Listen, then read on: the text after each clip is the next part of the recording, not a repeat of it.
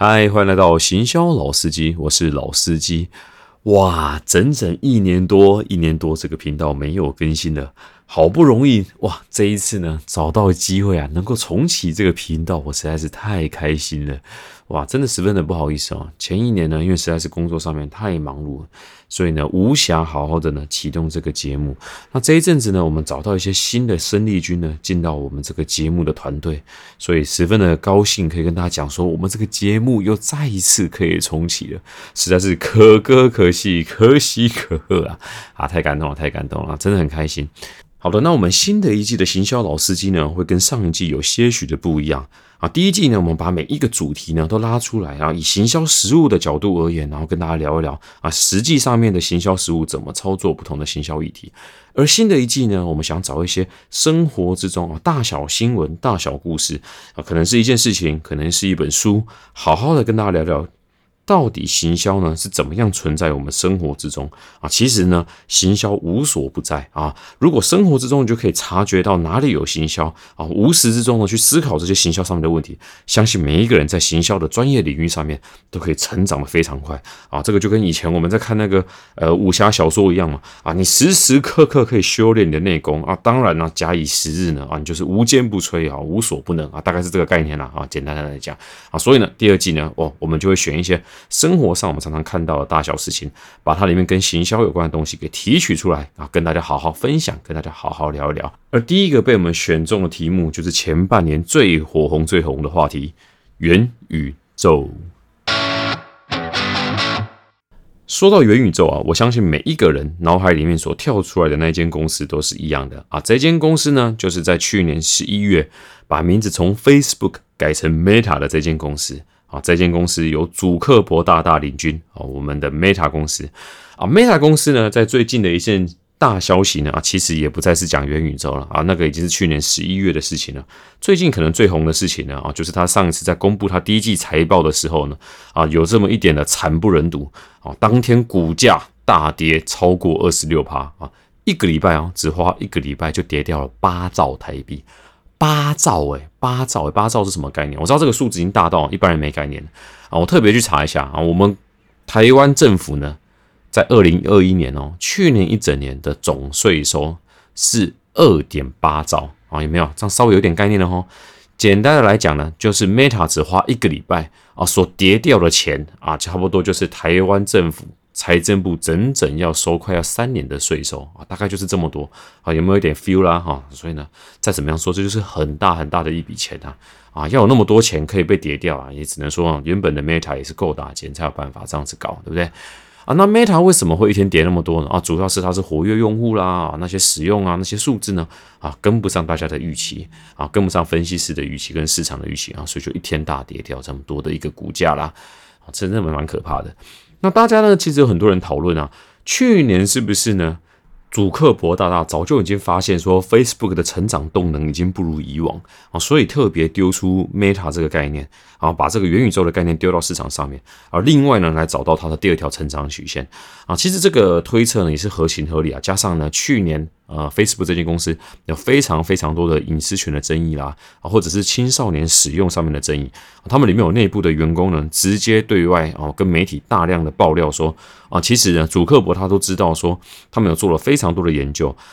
青少年长期使用他们旗下的社交软体啊，不管在社交压力上面呢，啊，甚至于忧郁症啊、躁郁症的。发病几率呢？哦，也会随之提高啊！这些相关的这些研究的实证来讲呢，啊，主克伯呢并没有坦诚的向市场上面去公布这些风险啊，反而维护了这个 Facebook 公司的利益极大化啊，并没有把这个事情公诸于世。而总而言之呢，去年大家对于 Facebook 这间公司呢，啊，大家评价就是非常两极的。不过不管怎么说，他在去年十一月丢出元宇宙的这个概念的时候。啊，确实啊，是把所有全球的这个科技的这个焦点呢，又拉回到 Facebook 这一间公司上面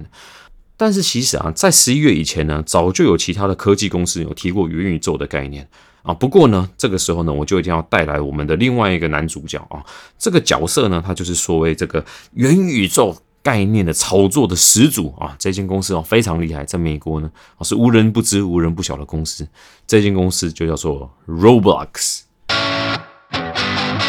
Roblox 是什么样的一间公司呢？跟大家先讲一下，Roblox 呢，它主张啊，它是一个把游戏跟教育同时互相结合的一个公司。那他在做的事情呢，就是透过虚拟环境呢，他想要打破我们传统的学习方式啊，希望呢，大家在学习这些知识的时候呢，在概念上面呢，可以更有互动感，然后成功的啊，增进大家的学习效果啊。讲了那么久，想说他到底在干嘛呢？我举个例子来给大家听，大家都知道了。我们以前呢，啊，在高中的时候，一定都有写过那个题目，有没有？把一个斜坡上面呢放上一台车，然后那个车子上面呢哦有几个轮子啊，上面载了一个重物，然后呢跟你讲说从上面这样滚下来，斜坡的角度是多少？下来的时候它需要几秒？冲撞到地面的时候呢时速是多少？有没有？每一次算这个题目呢，大家都算到呢哦，心里呢是很想要直接去给这台车装装算的啊！大家一定呢都记得高中啊曾经被这种题目给荼毒过的经验。那现在小孩子学习相关的知识呢，跟我们当年的背景已经是完全不一样了。啊，现在呢，小朋友呢是可以直接在 Roblox 这个软体里面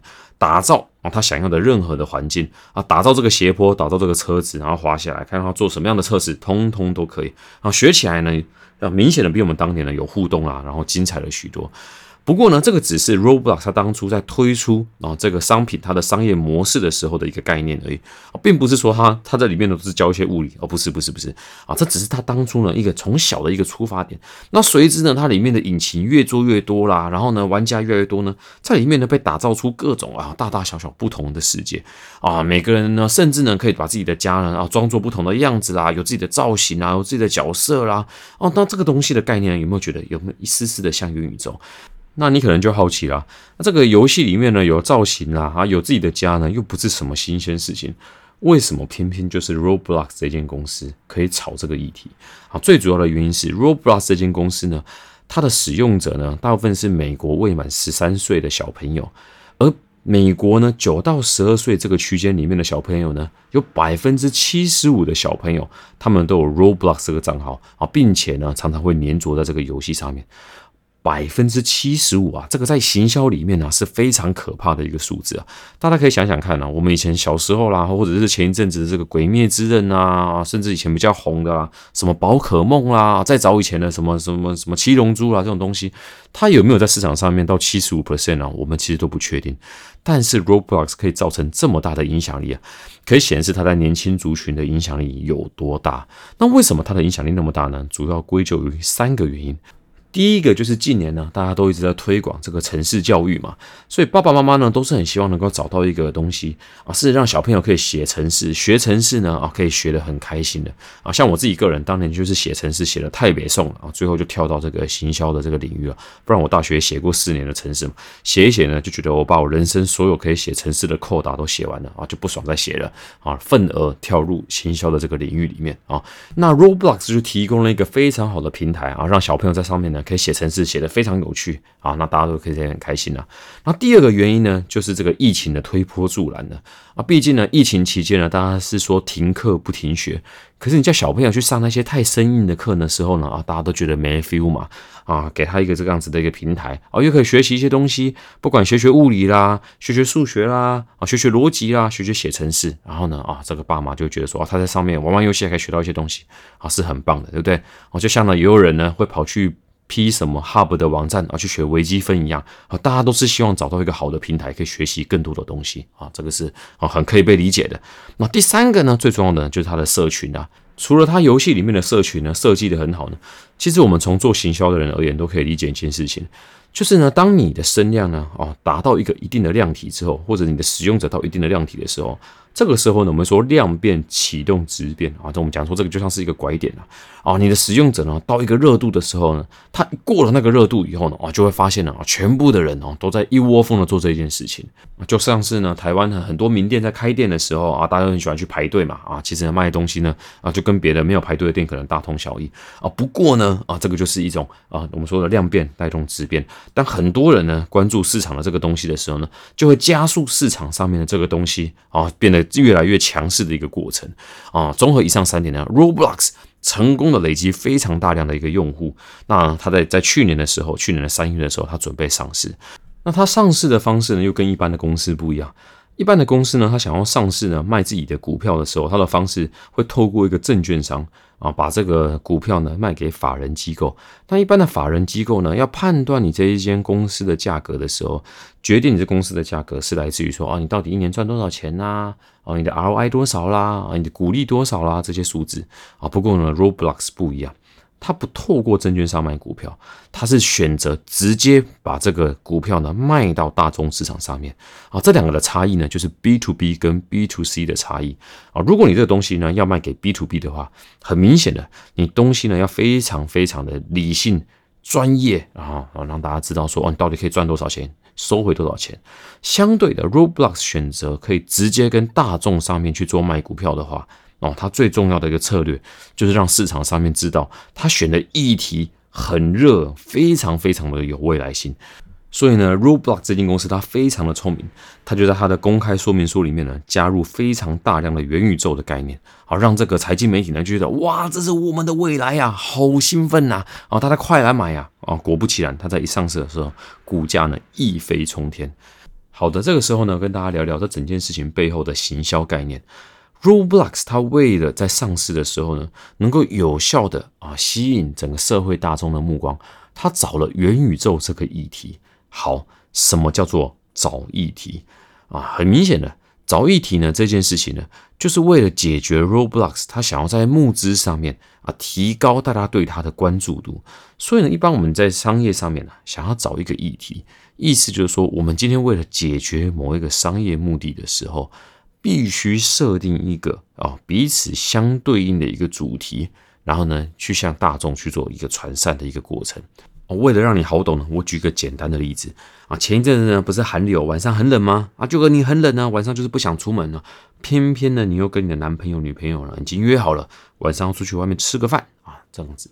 啊，结果呢你就是觉得很冷嘛，我就打死不想出门呢。那就在出门的前一刻呢。你决定呢要打电话，然后跟对方讲说呢，我就是决定我今天就是打死不出去啊。这个时候呢，拨这通电话之前呢，请务必把你的议题给设定好啊。你的议题有以下几个选择：第一个啊，好冷哦，我不想出门，我要躲在家里看 Netflix 啊，这是第一种选择，对不对？第二种啊，就是说啊，我的脚扭到了，真不好意思，我实在是没有办法出门啊。第三种呢，就是呢，哦，外面的天好冷，对不对？我也舍不得你跟我一起出去外面受寒受冻。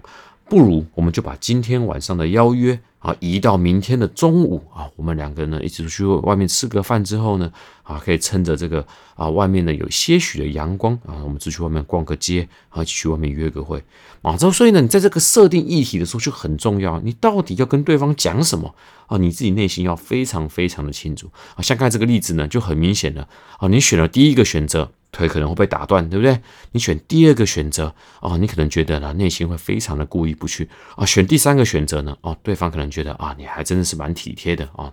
所以不同的议题呢，可以造就不同的结果啊。这个呢是在教大家怎么样找议题，不是教大家怎么找借口啊。我在这边还是跟大家啊，在这再稍微这个补充一下。那在 Roblox 这个案例上面呢，它就是可以跟消费者去沟通。嘿，我有百分之七十五的年轻玩家哦，都在打我的这个游戏哦。他也跟大家讲说，哎，我一年赚多少钱？不过呢，他这时候选了元宇宙这个概念，哇，这个概念啊，真的是精准到啊啊，它的股价一飞冲天。所以去年它在一上市的时候呢，股价立马涨五十趴啊。原本大家觉得它一股呢大概四十来块啊，结果呢涨到六七十块，哇，这个时候呢，如果你是它的这个创办人的时候，肯定是海捞一笔，对不对？那后来呢，Meta 又在讲说元宇宙的概念的时候，它的股价呢，可以一度被推到一百多块。啊，不过呢，在最近我看的时候呢，好像又回到四十来块了啊，哦，那个这个涨得快啊，跌得也快了啊，这个是呃股票市场的人之常情啊。好的，讲完这个元宇宙概念的始祖之后呢，我们紧接着来讲它的第二棒。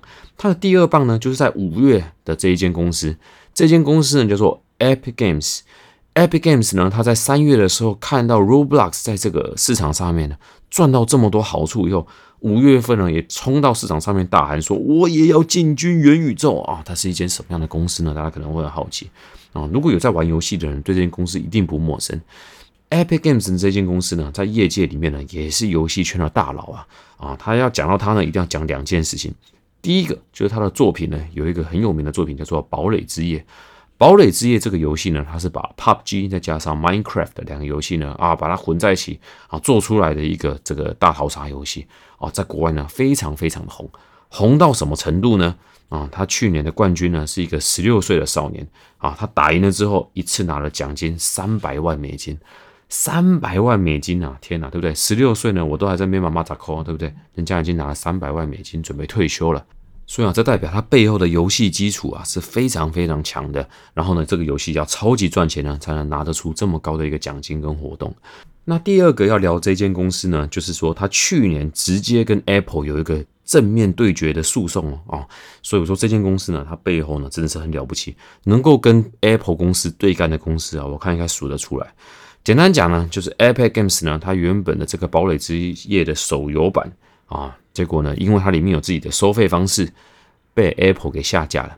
结果呢，Apple 下架它呢，就说：“哎，你要收钱呢，你一定要交给我保护费嘛。”啊，就是这个 Apple 里面呢，它有收三十趴的这个过路费啊。任何人在里面的游戏里面氪金呢，啊，就要抽三十趴给 Apple。结果呢，这个。呃，Epic Games 他就是不爽嘛，他就自己做了一个他的收费的方式，然后想要绕过啊，规避这个 Apple 这个模式啊。这个时候呢，他去年就直接跟 Apple 打了一场官司了啊。官司判决判出来的时候呢，结果 Apple 股价呢当天就跌了十趴。我只能说，能够直接跟 Apple 对干的公司啊，真的是蛮屌的啊。所以呢，这间公司呢，他那时候也跳出来说他要做元宇宙的时候啊，在市场上面呢也是一片哗然呐啊，就果不其然呢，也捞到一些好处。紧接着，紧接着啊，就是十一月的这个主克伯大大就跑出来，然后在十一月的时候呢，啊，就讲说他要做元宇宙啦。好，我想呢，这个故事的后面呢，大家都都很清楚了，我就不再赘述啦。好，讲了那么多啊，还是要回到我们的这个主题。我们的主题在聊说，到底每一次最新的科技的时候呢，我们这些行销呢，做行销的人呢，要不要跳到这一台船上面啊？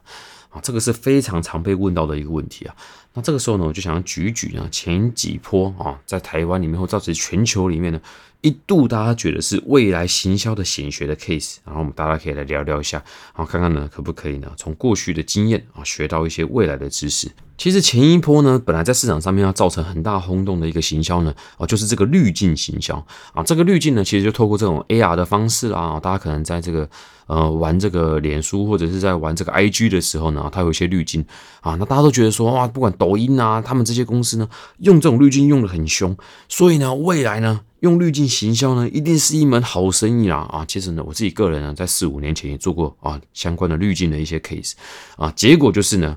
说实话，我觉得他们有点好看不好用啊。交报告的时候呢，大家看得很开心啊，可是实际上呢，我觉得它对商业上的影响呢还是非常有限的啊。为什么这么说呢？我就直白的说了，如果呢你自己看看你周遭的朋友啊，有多少人啊，他透过这个滤镜分享了这个有趣的滤镜或有趣的动图，然后让你呢啊，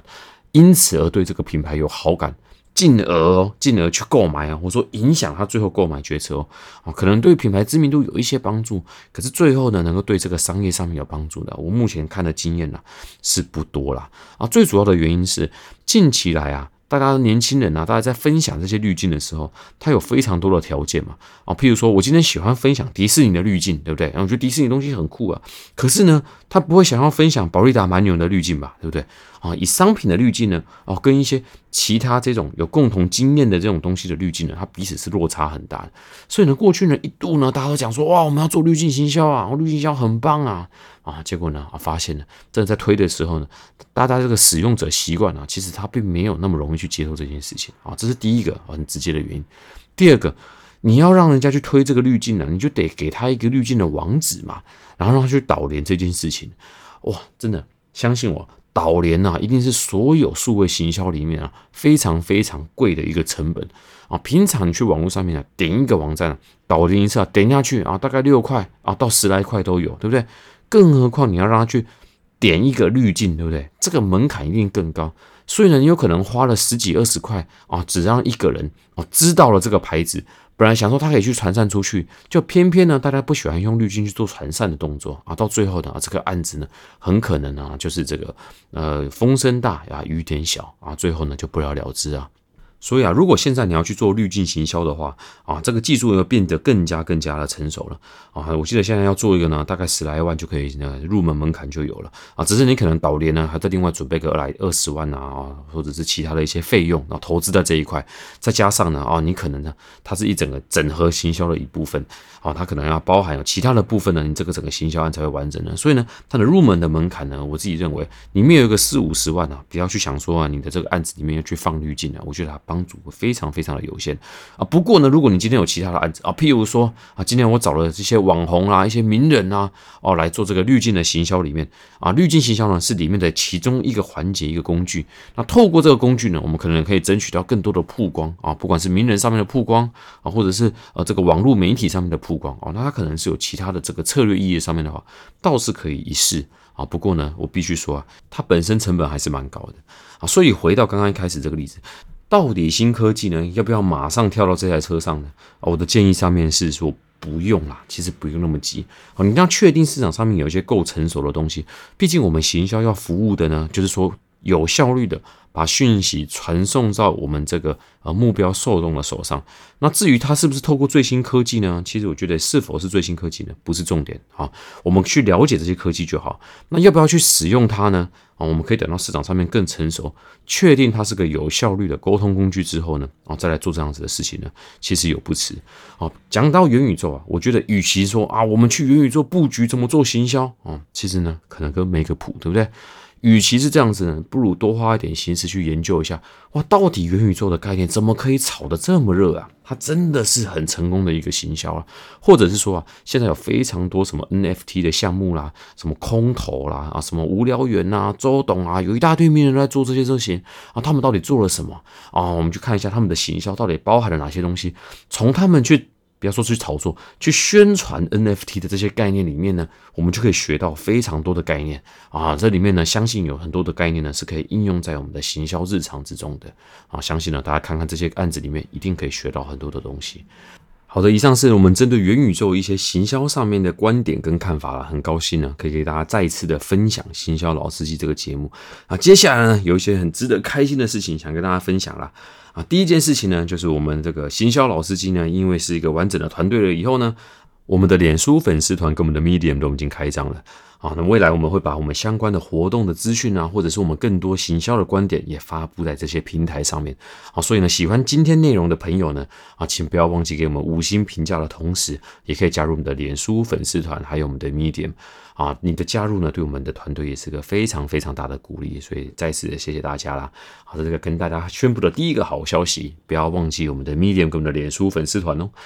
第二件事情要跟大家讲的呢，就是我们的第二届的读书会啦。啊，上次的第一届的读书会啊，大获好评啊。不过呢，因为我只有一个人嘛，然后呢，大家聚在一起聊聊，很多人说进步很多啊，问说可不可以再办第二届啊？那呢，好消息是。会啊，我们肯定会办第二届啊。那呢，为了能够找到更多志同道合的朋友，只要有这个意愿的朋友呢，哦，请不要错过我们的这个呃资讯栏里面呢有连结啊，填一个问卷呢啊，之后有相关的讯息啊，我们就会 send 给你啊。加入行销老司机的这个读书会，跟一般的读书会是非常不一样的。我们不是真的嘛，把这个书重点看一看而已，是真的呢，跟大家去讲说这个书怎么应用到台湾的行销环境的一些实物上面的操作啊，在你。你离开这个读书会之前呢，确定你是有自己的产出，并且可以应用在你的工作上面啊，这才是为什么我要办这个读书会的初衷啦啊！前一阵子真的太忙了啊，很高兴啊，在第二届的时候呢，我们有更多的人手啊，更多的帮忙。我相信第二届的读书会呢，会比前一次呢更加的丰富精彩啊！所以有意愿的朋友呢，想要提高你自己行销专业能力的啊，请务必要填选我们的问卷啦。那就很期待，在不久的将来呢，啊，可以跟你坐下来面对面，大家一起好好聚的，一起好好聊聊，跟着其他的人呢，一起在行销这条路上面变得更强啦。好的，以上是我们全部内容，行销老司机，我们每周二早上 podcast 的准时更新，我们下次见，拜拜。